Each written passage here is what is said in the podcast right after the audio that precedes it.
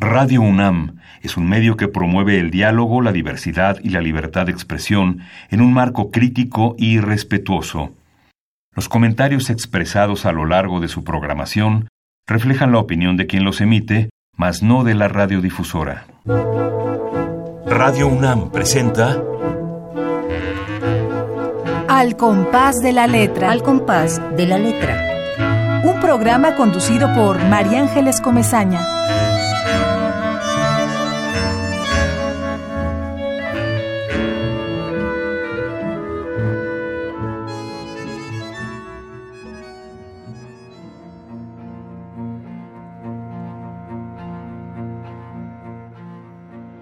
Prefacio. Venimos del carbón con las manos sucias y el sudor ya seco iluminándonos. De entre la hierba sorda, desde las sábanas manchadas de vivir, dejamos sobre la playa nuestras gaviotas vomitadas desde el mar nuestro de cada día. Atamos las ruedas de los molinos de humo y bajamos laderas de metal. Cerramos el cuaderno Ahogamos las imágenes en la lluvia de olvido y de vacío. Omitimos devorar la noche horadada por los sueños de quien nunca duerme. Dejamos descansar la máquina indigesta. Pasamos todos por encima de quien está encima de nosotros. Y bien, aquí estamos, reunidos, pisando la inmaculada hoja, esperando saber, poeta, para qué nos convocaste.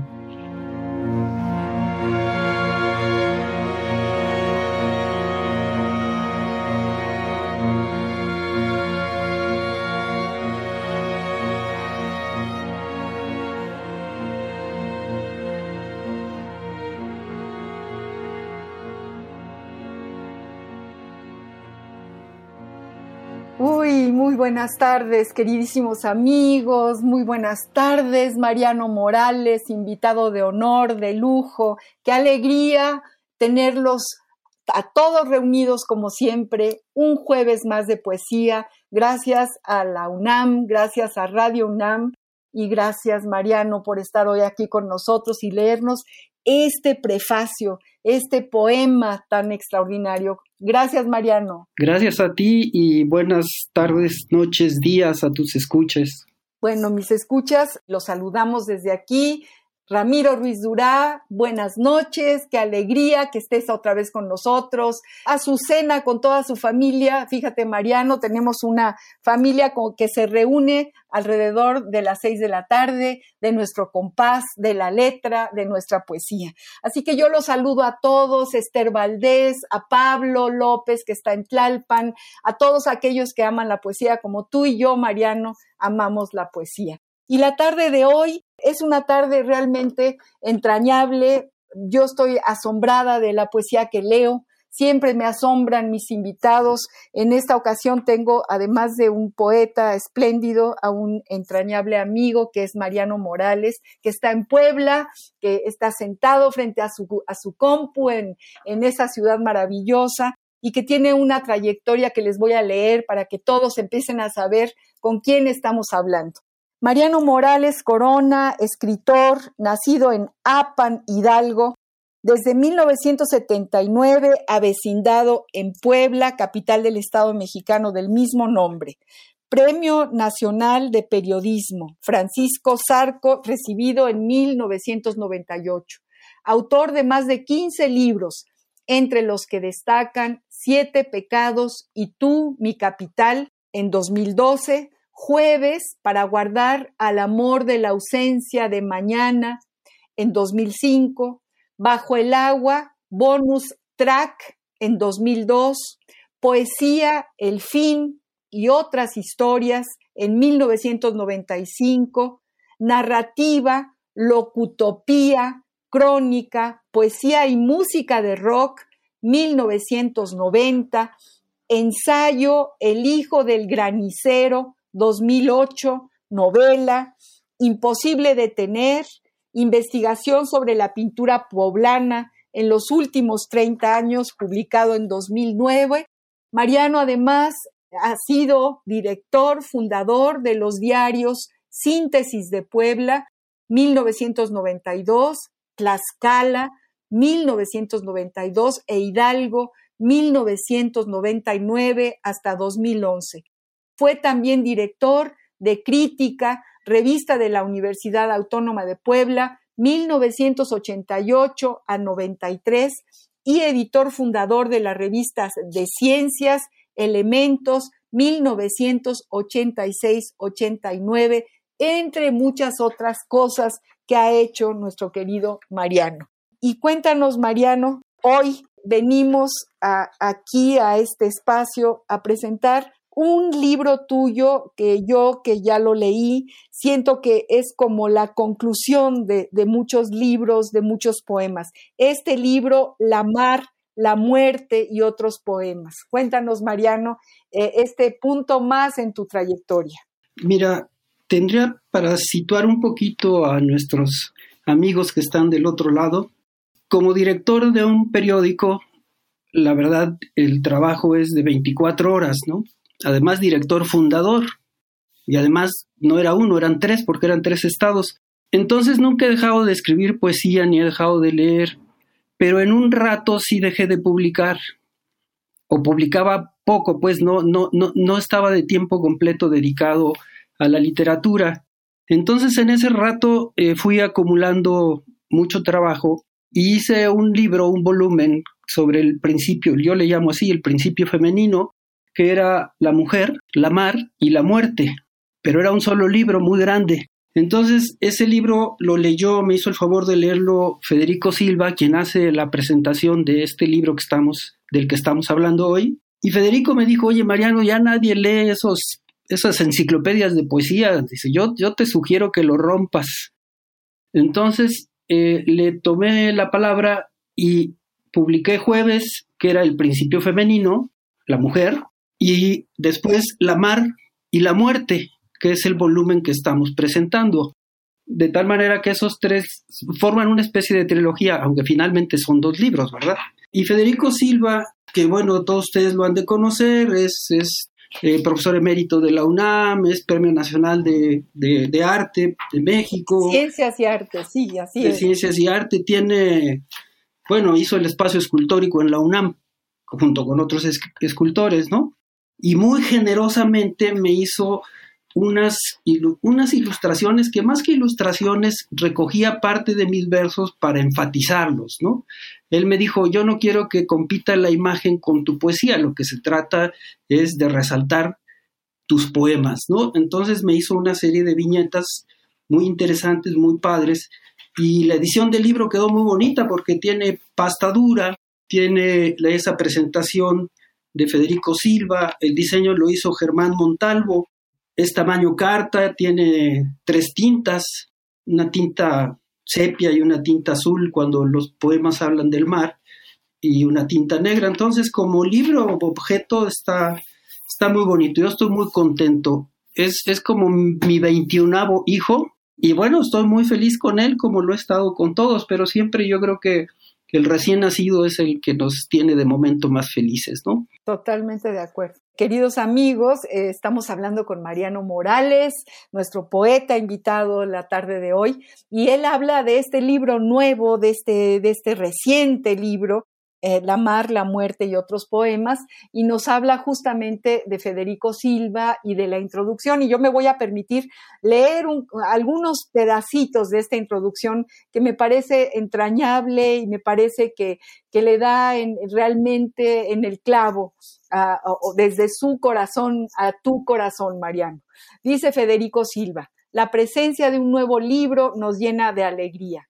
Eso desde luego lo compartimos todos es la continuidad de nuestra memoria y si hablamos de poesía, es la continuidad de la pasión que quema, es la palabra ordenada y escrita que pesa más que los edificios. El hombre danza, canta y hace poesía desde su origen. Primero hace marcas en de sus pies y manos, luego signos y al final descubre en la palabra y la escritura la síntesis. Y en el descubrimiento del arte encuentra el pensamiento abstracto. Esto me parece maravilloso. La poesía de Mariano Morales, nos dice Federico Silva, son rayas dolorosas en la piel de lo que perdura, un sincero grito de aflicción y de espera.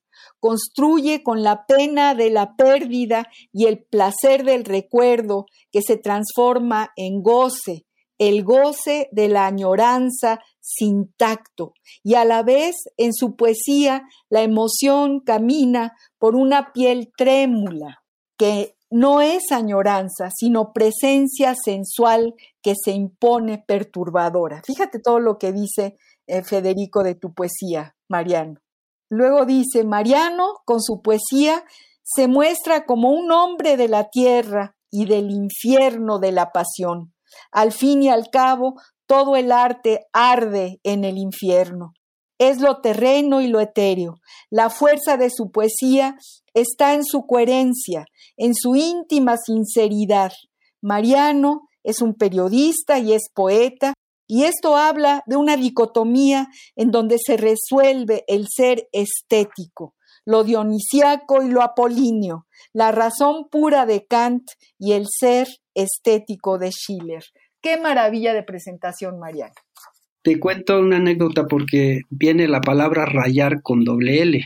Federico Silva es pintor, pero más que pintor, como todos sabemos, es escultor. Él raya la piedra como la rayadura del queso, entonces esas rayas en la piel son, son, son rasgados, son rayaduras, ¿no? Claro, claro. Digo, para que no vayan a creer que es un error. Es, es, una falta de ortografía para nada. Yo sí lo creí, dije, mira, una errata, porque no, no me imaginé, pero qué bueno que lo explicas, ¿no? Lo explico porque ya me lo han dicho como tres personas. No, bueno, lo que tú haces con la pluma y el lápiz, si es que todavía escribes a pluma y a lápiz, lo hace es con él, Y. Exacto, lo hace él rayando las piedras, ¿no? Ajá, con Tiene- doble L. Con cincel y martillo. Así es. Recuerdo alguna vez haber estado en su casa eh, casi a los pies de los volcanes o desde donde se veían los volcanes de una manera muy espectacular. Hermosísima su, su, su casa. Es un, un terreno espléndido y, es- y tiene sus talleres y aparte regado de esculturas ahí todo el campo, Todo de el campo. esculturas gigantescas, ¿no? Así es, así es. Es, es toda una toda una experiencia. Y es efectivamente rete bonita la, la ilustración que él hace, porque eh, con un fondo azul y unas olas como si fueran el mar, color blanca y una y un y calado en blanco, eh, partes de, de tu poesía, hundido desde mi puesto de eh, contramaestre en la tina del baño. Es una maravilla, es una maravilla. Y es su, forma de asimilar un libro que tú le regalas, un libro que tú nos regalas a nosotros, Mariano querido. Eh, cuéntanos de ese poema que, que leíste al, al principio y de ese otro libro. Bueno, ese, ese es uno de los primeros libros, pero ese poema me gusta porque finalmente es un diálogo entre la gente que está escuchando al poeta y, bueno, y, qué quieres? ¿Para qué me trajiste? ¿No? ¿Para qué me convocaste?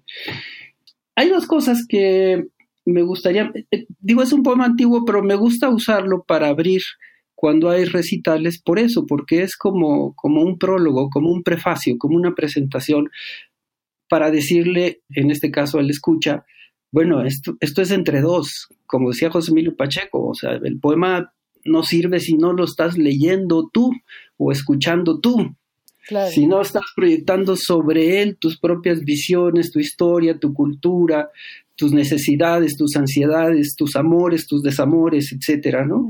Entonces la poesía finalmente no es más que un diálogo, ¿no? No existiría si no, si no se trata de al menos dos personas, ¿no? Eh, sí, es contundente el prefacio. Venimos del carbón con las manos sucias, desde las sábanas ma- manchadas por vivir. Bajamos laderas del metal. Cerramos el cuaderno. Es que me encanta esta, eh, este contrapunto eh, y, y que tú eh, te, te regreses a la, a la orilla de un cuaderno, Mariano. Así es. Por cierto, hablando de la orilla de un cuaderno, de lo que no se mencionó en la presentación es que yo estudié en la UNAM. Esta es mi casa. Claro, pues estás en tu casa, Mariano, estás en tu casa.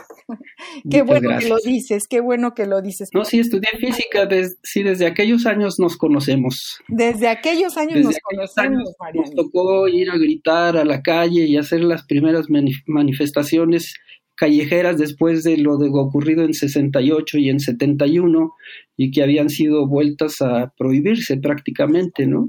Así es, así Nos es. tocó ir ganando espacios con muchos otros compañeros universitarios. De, de, ahí, de esas, de, de, de esos entornos eh, se cuece nuestro, nuestro camino, nuestra amistad y nuestra coincidencia, Mariano querido. Y yo creo que de muchos de los que nos están escuchando, que, que realmente tenemos un auditorio entrañable y querido y que sabemos que ahí está siempre puesto y que nos manda recados y nos manda cartas y, y, coincide. E, es como dice la canción, coincidimos tantos siglos, tantos tantos tanto mundos, espacio. tantos mundos, tanto espacio y coincidimos. Qué maravilla.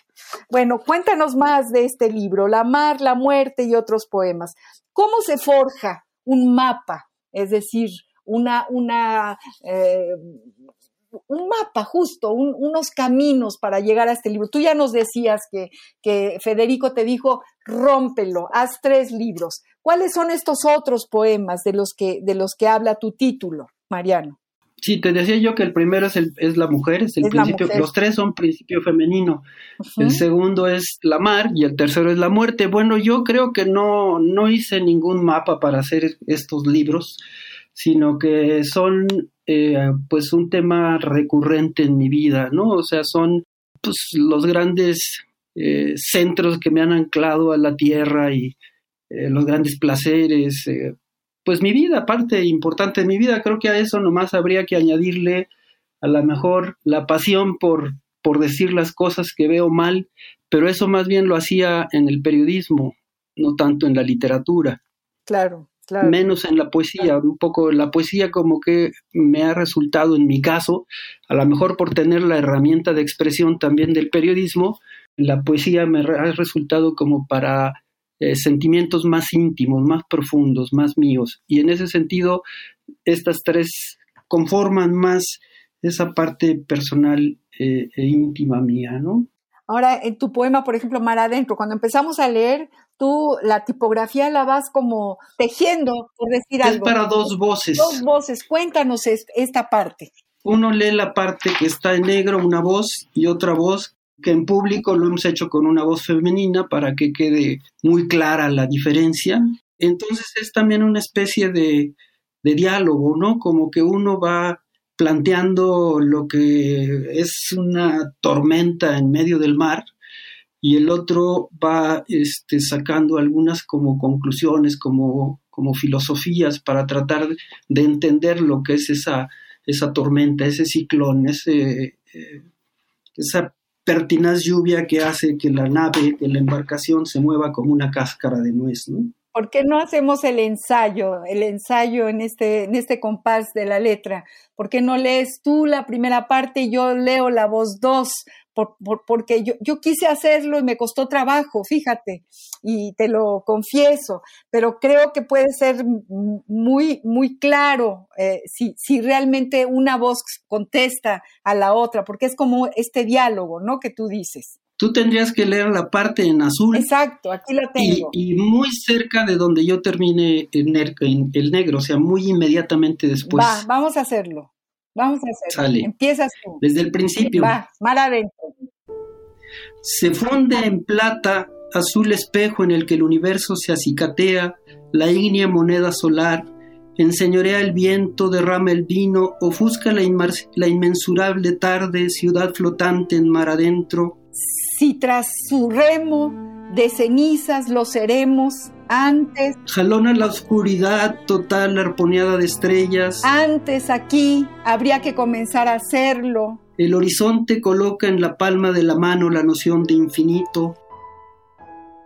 Bueno, ya como Ya. prueba sí, porque teníamos que haber ensayado. Teníamos que haber ensayado, pero yo quería hacerlo para poder, para poder sentirlo, Mariano. No está fácil, ¿eh? No está fácil los poemas a dos voces, pero está interesante. Sí, de hecho, en las presentaciones que tuve antes de la pandemia, que no se presentó el libro porque no estaba hecho, pero lo leí en un par de, de noches, me hice, me acompañó una, una una actriz de teatro, ¿no? Claro, claro. Que entonces así como que tenía muchas tablas. No, no, no, no, no, tendríamos, yo tendría que ponerme las tablas que tengo, Mariano querido.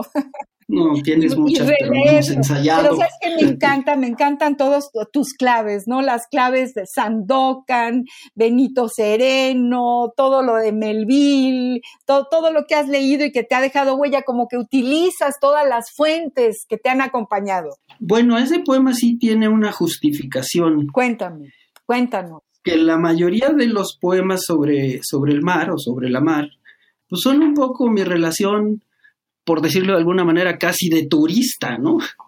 O sea, son las sensaciones, el mar, el, revoloteo, etcétera, eh, el calor y demás, pero faltaba ese mar vivido como como esos personajes que tú mencionas, ¿no? Como hombre de alta mar, como pirata, como gente que, cruza. Y entonces ahí narro esa aventura de, pasar una tormenta, un ciclón. Hemingway. En medio, de, en medio del mar. Así citas al viejo Hemingway. Tienes, eh, me encanta, nos llenas de todas tus atmósferas, ¿no?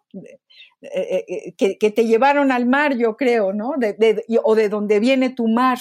Pues sí, creo que esas lecturas de muy tempranas fueron muy importantes. Vamos a, nuestra ruta, que como todos ustedes saben, queridos amigos, eh, siempre nuestro poeta invitado o, eh, nuestra poeta invitada eh, selecciona una palabra. Evidentemente estamos hablando del mar y Mariano seleccionó esta palabra. Yo te decía, Mariano, y se los cuento a todos los que, los que nos están escuchando, que el primer programa de Al compás de la letra, que ya casi vamos a cumplir cinco años, el primer programa fue eh, con, eh, Eduardo Casar, este, este maestro universitario de filosofía y letras tan querido por tanta gente. Bueno, eh, Eduardo Casar vino al programa y fue quien nos impulsó y nos dijo, vayan adelante, y él seleccionó la palabra mar. Y nunca me olvido de la imagen que nos puso sobre la mesa diciendo que cuando él era niño y iba al mar con su familia, él ponía las manitas así, muy estiradas, muy estiradas, eh, junto a las olas, queriendo detener el mar. Y esta sensación de impotencia de que no podía detener el mar, eh, lo llevó quizá a, la memoria de sus poemas sobre el mar. Y eso me gustó mucho. Esta, esta anécdota se las vuelvo a contar ya te la había contado a ti, Mariano. Sí, es una anécdota muy rica, muy, muy, muy bonita, ¿no? Yo podría contar otra, pero más bien es al contrario. A ver, va, cuéntanos. Ya, ya de adolescente, una vez nos, nos fugamos, nos escapamos, yo me fui en Aventones, de Cuernavaca a Acapulco. Mis padres me habían dado permiso inicialmente, o sea, semanas antes, cuando planeamos esa ida al mar, pero se arrepintieron, porque pues éramos unos niños de secundaria, ¿no? Y íbamos solos. Entonces yo dije, no, que yo ya cumplí, terminé mi año escolar, ustedes me habían dado permiso, yo me voy. Pues no te damos dinero, pues no me den. Y me fui con mis cuates. Eh, entonces ahí nos encontramos con otra bolita. Nosotros habíamos planeado ese viaje porque a uno de mis compañeros le prestaban una casa ahí medio abandonada en Acapulco, ¿no?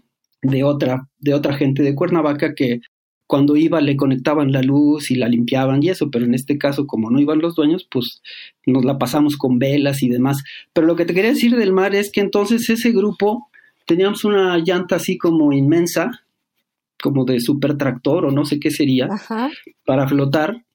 Pero justo el juego era que nos poníamos debajo de donde precisamente rompía la ola y eran unas olas bastante, pues bastante considerables. Era ver a que nos revolcara el mar.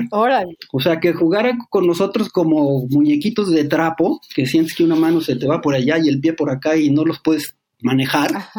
En ese viaje, en ese entonces, ese era el juego, ¿no? O sea, verse sujeto a esa fuerza, eh, pues, inmensurable, ¿no? De, del mar. Así es, así es. Yo no lo quise detener, yo quería que me sacudiera. Que sacudiera, que no te detuviera, todo lo contrario, muy, muy padre. Bueno, pues sí, el mar, eh, pues ese, ¿qué, ¿qué, podemos decir? El mar es el mar y a ver qué dice el diccionario del español de México, del Colegio de México, sobre esta maravillosa palabra de tres letras. La ruta de la palabra.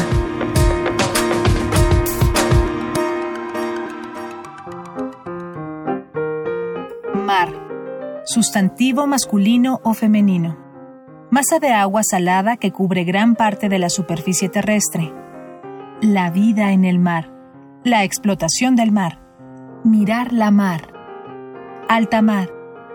Parte del mar situada a una distancia de la costa donde ya no hay la protección que ofrecen los puertos. Mar abierto. El que está lejos de la costa y el que puede golpear con violencia una costa desprotegida. Mar de fondo. Agitación del agua producida por tormentas en el mar. Haber mar de fondo en algo. Existir dificultades o intereses importantes y ocultos en determinada situación. Hay mar de fondo en la situación centroamericana. Hacerse a la mar. Comenzar a navegar una embarcación y entrar en alta mar. Gran cantidad de algo. Un mar de lágrimas. Un mar de gente. Diccionario del Español de México del Colegio de México. La ruta de la palabra. Yo creo que esa palabra, esas tres letras que tú señalaste, pues guardan más que, no sé, que el 99% de las otras palabras que conforman nuestro bello idioma. O sea, ¿qué no guarda el mar? Lo guarda todo, Mariano. Guarda, guarda la memoria, guarda el exilio español, guarda el, el horror de, de, de, de, tremendas inundaciones que ha habido, eh, el, el, el, horror de los barcos, tsunamis. Exacto, de los tsunamis. Y, y, la maravilla, o sea, es, es parte de, de, la vida, es la parte, la, la, otra mitad de la vida. Así es. ¿Y, ¿Y, qué te parece todo lo que dice el diccionario? Pues te digo, me parece que se queda corto.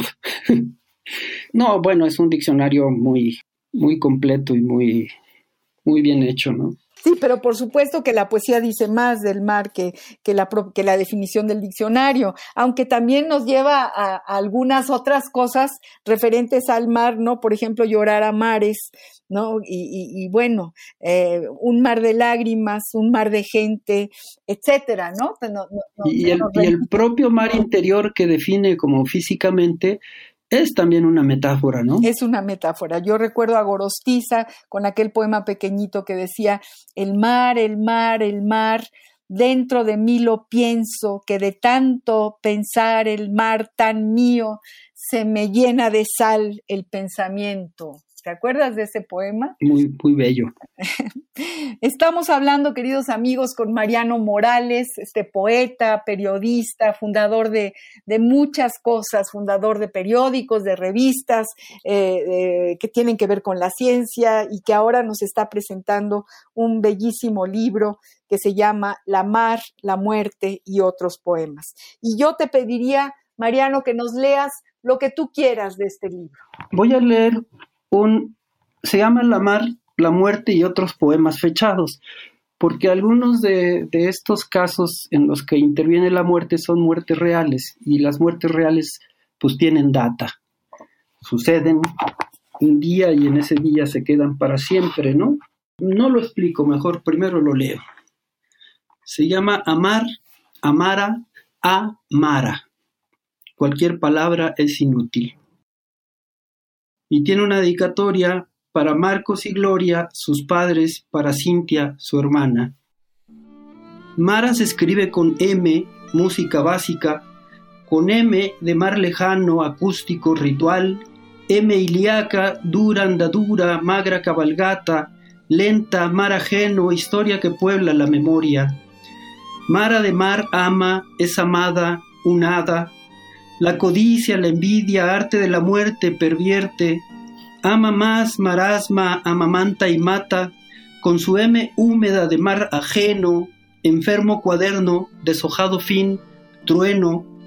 Mara, la memoria muda, cruda, es muda y se transforma en norma, Enmudece ante tu brillo solar, ni hablar, tu espiga dorada mora, sedora, adora, crece en el pensamiento, corola que añora, ahora, amoratada mora, viento, me arrepiento, dudo, desato la duda, la ato un rato. Mara, tu fuerza forma, deforma el recuerdo, mas no conforma. Duele el pensamiento, no miento, llanto, lloro, lloramos tanto. Un manto, llano, efímero acuerdo, recuerdo. Forma tu fuerza, la norma, nuestra horma, Miércoles de ceniza, miércoles niña sol, acabóse el carnaval, malabar, mar aval, ensegueció la luz, el llanto, tanto, tonto, tanto llamo, mar a mar, marcos, arcos de luz, de gloria, memoria, cinta de cintia y violonchelo. Muerte, silente, cruenta suerte, máscara, más cara, cruel, la suerte, perra, aterra, miérdoles de ceniza, sin sol, sin brillo, araña, maraña con M de muerte, guadaña, rastrillo segador, trigo cercenado, anado, anada, al mar, crespomar, sin niña sol, desolado, desamparado, mar, mierda, marco, amara, amar, amara, amara, amara, amara, amara, amara.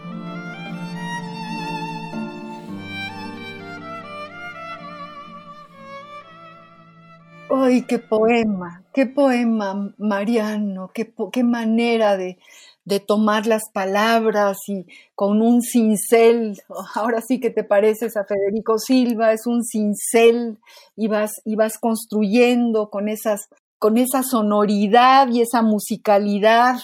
Hoy nos dejas con el corazón estrujado, mi querido Mariano, y vamos a ir a una pausa musical que además tiene que ver contigo, tiene que ver con creo que con este poema también es, eh, vamos a poner ahorita, queridos amigos, música de Quinini, canta la poesía de Mariano Morales después de haber escuchado este poema tronador, fuerte, eh, lleno, lleno de, dureza, de suavidad, eh, que concluye todo. Vamos pues a esta pausa musical, queridos amigos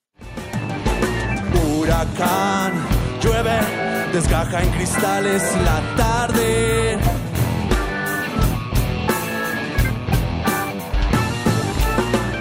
Estallan glóbulos sanguinolentos.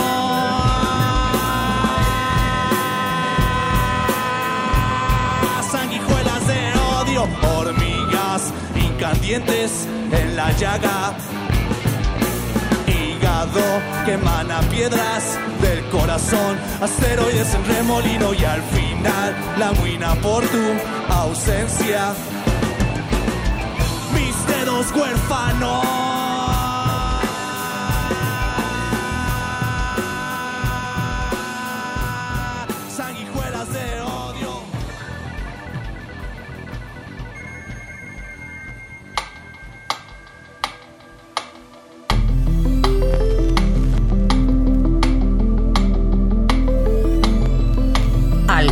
De la letra.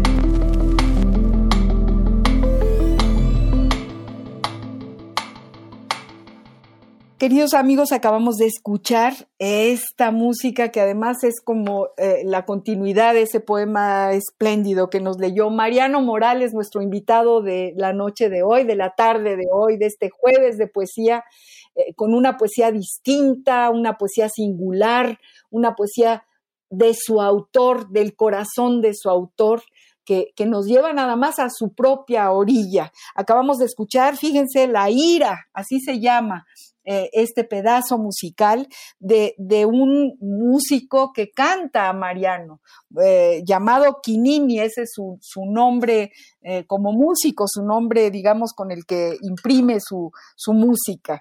Y, bueno, la ira nos, nos llena ay, yo no sé si, si eh, eh, de, una, de una fuerza marítima, Mariano, el mar ahí lo tienes, ahí tienes el mar, ahí tienes el fuego, ahí tienes la tierra, ahí tienes todos tus elementos.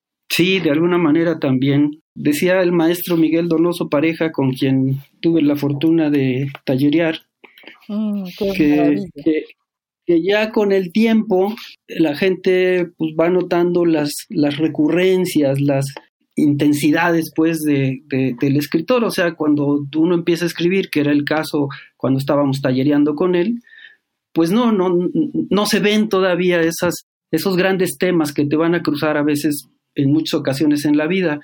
Y yo creo que ya con, con un poco de perspectiva, pues ya, ya se ven, ¿no?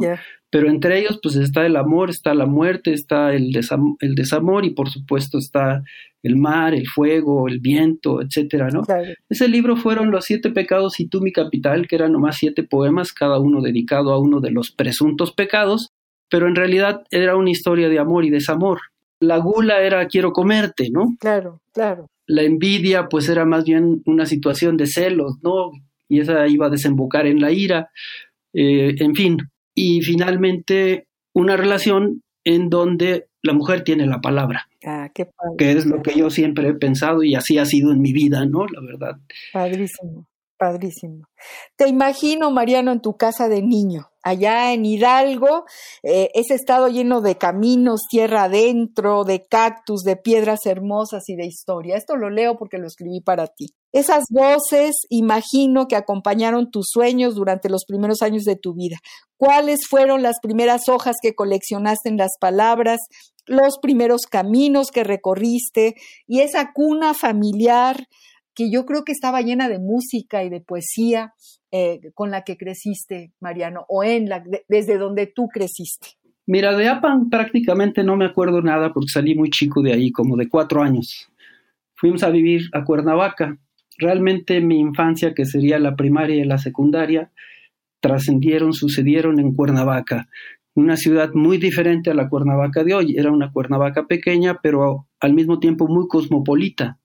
Estaba de obispo Sergio Méndez Arceo, por ejemplo, que yo no iba mucho, eh, o sea, no, no, no tenía todavía el sentido político, pero en catedral escuché yo a Pau Casals y escuché a Nicanor Zabaleta. Y escuchaste al mariachi que, que metía. Eh, También lo metía en las misas de gallo. Así es, yo lo escuché ahí adentro de la iglesia, maravilloso, maravilloso. Pero esos otros conciertos fueron unos conciertos pues, inolvidables, Por supuesto, por, Pablo Casals, imagínate, solito ahí en el atrio de la catedral, de esa catedral siglo XVI, bueno, siglo XVI, XVII. Bueno, eh, eh, pero en, lo que tú decías, eh, fíjate que volviendo al disco, la música pues es un grupo básicamente de rock. En esa infancia en Cuernavaca, desde muy pequeño, yo recuerdo que compré un disco de los Beatles que era No puedes comprar mi amor, traía solamente una canción de cada lado, me costó ocho pesos, que eran varios domingos, y, pero yo tendría ocho años, nueve años, y solo compré dos, luego fue el de los Kings de You Really Got Me, y desde entonces en ese ambiente, te digo, cosmopolita de Cuernavaca, que tenía mucha influencia de los estudiantes que venían en verano de los Estados Unidos a estudiar español, y bueno, estaba ahí también Iván Illich y estaba Eric, Eric, Fromm, que, que, tenían influencia no en la cultura local pequeña de un niño de primaria y secundaria de ahí, sino otra era su, su, su, influencia. Pero esto viene a cuento, insisto, y se, y se relaciona con el disco porque desde pequeño fui súper rockero como lector he sido lector toda la vida, pero he sido un lector muy desordenado porque como no estudié letras, etcétera,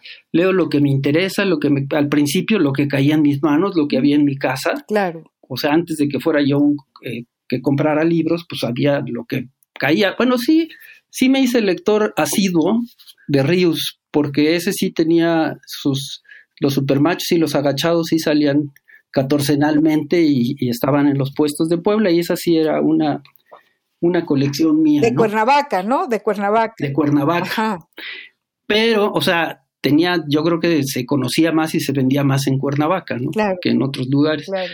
Pero eh, siempre sí estuve relacionado con lo que iba saliendo del rock y cada disco nuevo de los Beatles o de los Rolling o cuando apareció Janis y los Doors, etcétera, pues era volcarse ahí y me gustaba tanto que yo quería entenderlo y la secundaria militarizada en la que estudié en Cuernavaca, pues era el inglés malísimo, malísimo, no te digo malo, ¿no? Era este, lo peor. Ya. Entonces, con el diccionario me ponía yo a hacer mis traducciones Qué para entender, con el diccionario inglés-español, ¿no? Para entender lo que decían y bueno, pues las iba yo medio recomponiendo, ¿no? Y eso fue un ejercicio eh, interesante que me acercó mucho también a la poesía desde la perspectiva del rock. El rock ha sido una gran influencia eh, eh, en mi vida, ese rock, ese rock, el rock clásico básicamente, ¿no? Digo, siempre he seguido escuchando con el gusto musical y demás, o sea, porque me gusta, pero la identificación es con esa vertiente del rock que ve que el mundo está bastante mal y que quiere transformarlo. Y que, y que se abre como un horizonte, ¿no? Un horizonte nuevo. Hay algo nuevo que no sabemos ni qué cosa es, pero ahí está la ventana y es ese, esa música eh, la, que, la que ofrece esa ventana. Y tenías un grupo de rock, o, o tenías tus, tus cuates, tus brothers, tu gente que oían música juntos, o eras tú solitario, Mariano. Teníamos varios compañeros, pero en realidad era un ejercicio muy solitario. Por ejemplo, las traducciones y eso las hacía yo para mí y no se las mostraba prácticamente a nadie, ¿no? Ah, claro. O sea, un- era un ejercicio mío. Pero sí había todo un ambiente rockero y íbamos a las tocadas. Me tocó ir a, a Vándaro, por ejemplo, a los Órale. 16 años. Ve nada más, te dejaron tus papás, te dejaron ir a Vándaro, qué cosa. Ahí venía lo que iba a decir. De Avándaro, pues no se imaginaban, no sabían que iba a pasar eso. Iba- íbamos a Valle de Bravo, ¿no? A un lugar fresa. Claro. Este, de hecho, nadie nos imaginamos que iba a pasar lo que pasó, porque Nadie iban a hacer unas imaginó. carreras de coches Ajá, amenizadas por unos grupos, ¿no? así es. Pero originalmente eran carreras de coches, era cosa de fresas, ¿no? Pero sí, mi madre me confesó años después que siempre se negó a, a que yo tuviera una guitarra porque me imaginaba que yo me había ido de hippie y este y, y me había perdido. Mariano, querido, ¿y cómo fue esa transición tuya de las ciencias al periodismo? Pienso yo, Mariano, que la militancia política te lleva al periodismo. ¿Cómo fue esa transición de la ciencia al periodismo? Cuéntanos. Eh, decía yo que entramos a la UNAM eh, después de la huelga larga en la que se formó el sindicato de trabajadores de la UNAM. Entonces yo tuve como ocho meses de vacaciones a los 17 años en la ciudad de Cuernavaca y pues era una fiesta tras fiesta, ¿no? Pero al entrar a la UNAM, muy pronto se da el ingreso de la policía a la UNAM para la revisión de las cafeterías. Estaba lo de Castro Bustos y, y Falcón, creo, y entonces tomaron presos a unas gentes de derecho y no me acuerdo de qué otro lugar, y se armó un revuelo estudiantil por lo que considerábamos una violación a la autonomía universitaria. Entonces ahí se dan asambleas en las escuelas, particularmente en ciencias, se considera que el comité que venía desde el 68 pues ya no era representativo, de hecho ya hasta se habían graduado y se crea un nuevo comité. Entonces la asamblea sugiere gentes para ser votadas y al final dice que se queden todos, en lugar de votar y escoger, dice que se queden todos. Entonces yo pues sin ninguna actividad política previa ni nada, quedo integrante de ese nuevo comité y bueno, pues a raíz de eso los círculos de estudio, etcétera, etcétera, cada vez más comprometidos y más metidos en, el movimiento estudiantil universitario, ¿no? No solo el estudiantil, porque también nos tocó el intento de formación del sindicato de profesores de la UNAM, del SPAUNAM. La Facultad de Ciencias siempre fue como que muy, en esos años, muy, muy, este, muy movida, ¿no? Nos tocaba casi siempre la organización de, de la seguridad de las manifestaciones y cosas de ese estilo, ¿no? Y, y, escribías tus volantes, empezaste a escribir como periodista, ¿cómo es? Hacíamos, hicimos un periodiquito en la Facultad de Ciencias, Héctor Méndez, o sea, Matatías y yo, uh -huh.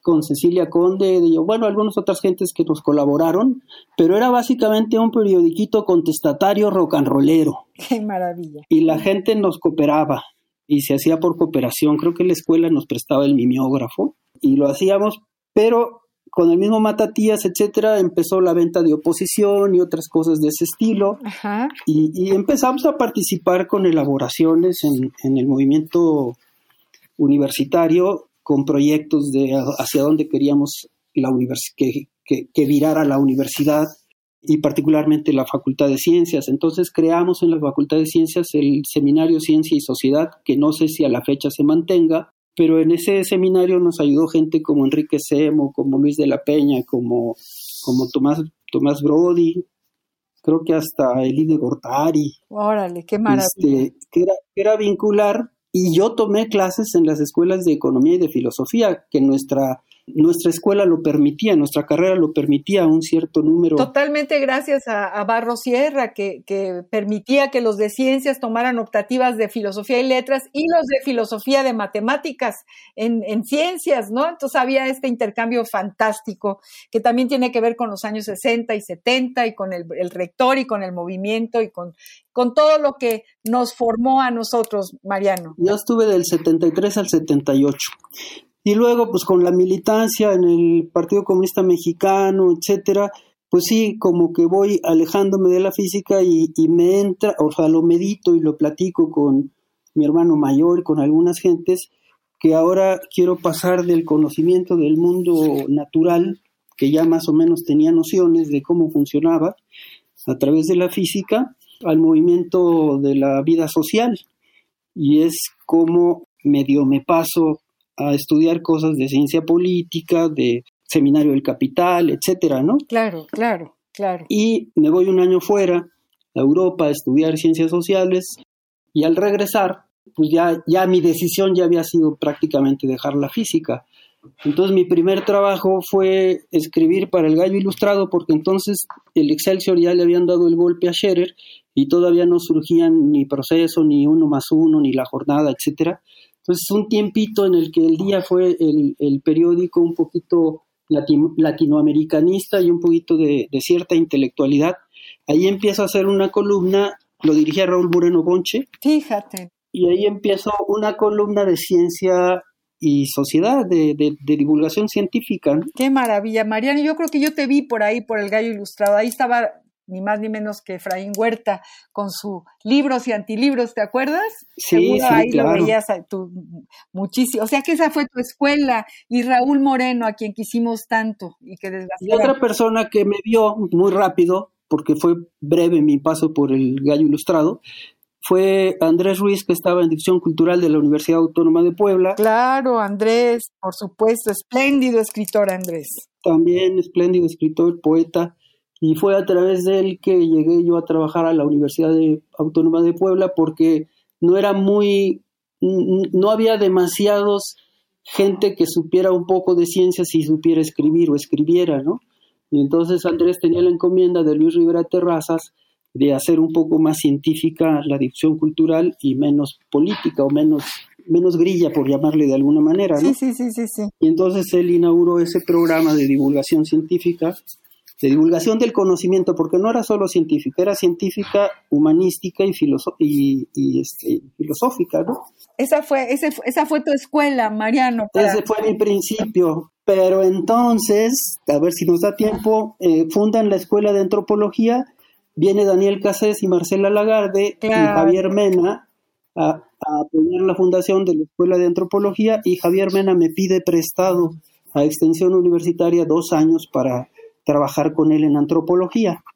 Entonces me voy con Javier y, soy como su, o sea, doy clases, pero además soy como su asistente este, en sus talleres y ahí sí, pues es estudiar pura ciencia. Pero básicamente fue Gramsci, o sea, de Gramsci y la historia de México completa, ¿no? Entonces, Gramsci como metodología o como teoría y la historia como forma eh, concreta de aplicación de todo esto. Entonces ahí decido yo también una decisión muy racional, discutida con Javier Mena, que era mi maestro, y le digo, oye, pues ya este, la política no me encanta, ¿no? Es un reino del cinismo y de la doble cara y de la negociación y no sé qué. Entonces creo que voy a dejar esto. Y me dice, ¿y qué vas a hacer? Le digo, pues literatura, creo que es el único espacio donde puede volar uno libremente porque no sabía yo ni, ni era músico ni sabía pintar, ¿no? Entonces me quedaba la literatura. Y me dice, ¿y de qué vas a vivir? Pues del periodismo. Y a partir de entonces me pongo a hacer talleres de literatura y de periodismo, etcétera, ¿no? Y, y a organizarlos yo por la parte de la Universidad Autónoma de Puebla pero también a tomarlos. Digo yo que necesitamos varios programas más contigo, mi Mariano querido, porque es, bueno, traes nombres a esta mesa, a este programa, bueno, Javier Mena, que fue nuestro queridísimo compañero en el 68 en la ENA, que nos, nos, nos enseñó movimiento obrero, nos enseñó historia, eh, se fue muy pronto, desgraciadamente se nos, se nos fue muy, muy pronto. Bueno, Daniel Casés, Marcela Lagarde, tanta gente, Enrique Semo, eh, qué maravilla, qué maravilla todo, todo esto que nos estás contando, mi querido Mariano. Estamos a punto de terminar este programa. Yo te pediría que leyeras un poema último para que cerremos este compás con Mariano Morales, querido amigo. Este poema que voy a leer, tú lo conociste, María Ángeles, cuando estuvimos por allá invitados en Puerto Vallarta. ¿Te acuerdas, María? Cuando nuestro querido Jorge Sousa, que hoy es el presidente de la Sociedad Mexicana de Cultura Capítulo Jalisco, nos invitaba a, a Vallarta a leer poesía en los parques y Estuvimos con Ricardo Castillo y con Jaime. Bueno, y, estaba esta poeta ultra premiada, ¿cómo se llama, Dios mío? Ay, Coral Bracho, Coral Bracho y su compañero, ahí estaban también, así es. Y ahí nos leímos en una noche que hicimos una, una fogata en el mar, nos leímos textos entre nosotros.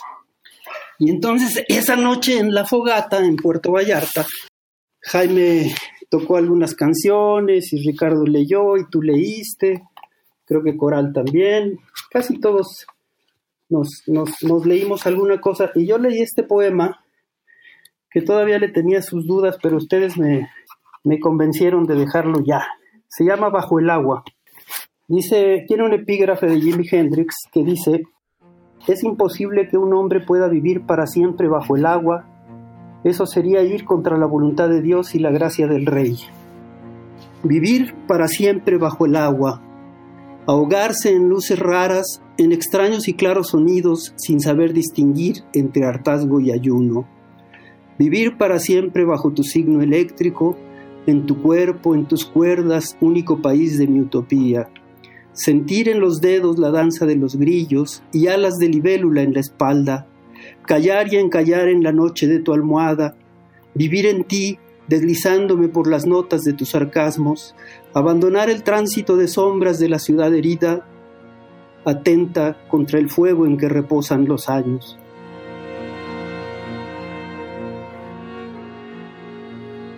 Qué bello poema. Mariano, querido, hemos llegado al final de, de este programa. Estoy muy emocionada de que hayas leído ese poema. Me acuerdo perfecto cuando lo leíste ahí, al pie de las olas del mar, hablando del mar.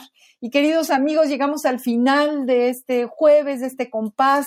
Yo estoy muy agradecida por ti, Mariano, porque hayas estado con nosotros y además te pido que sigas estando y que volvamos a, escucharte y que nos cuentes más historias tanto de tu poesía como de tu periodismo, de tu militancia, de tu promoción de la cultura que has hecho durante toda tu vida. Millones de gracias por estar con nosotros, Mariano querido. No, muchas gracias a ti, María Ángeles. Y cómo no, cuando tú gustes, yo estoy cerca. Claro que sí. Queridos amigos, muy buenas noches. Muchas gracias por estar con nosotros. Yo soy María Ángeles Comezaña. Le doy las gracias a Ivonne Gallardo, la productora del programa, y a todos ustedes por sintonizar cada uno de los jueves de 6 a 7 de la noche al compás de la letra. Hasta el próximo jueves. Bájame la lámpara un poco más. Déjame que duerma nodriza y si llama a él, no le digas que estoy, dile que Alfonsina no vuelve. Y si llama a él, no le digas nunca que estoy, di que me. Te vas Alfonsina con tu soledad, que poemas nuevos fuiste a buscar. Una voz antigua de viento y de sal te requiebra el alma y la está llamando y te vas hacia allá como en sueños dormida Alfonsina vestida Radio UNAM presentó Al compás de la letra. Al compás de la letra. Un programa conducido por María Ángeles Comezaña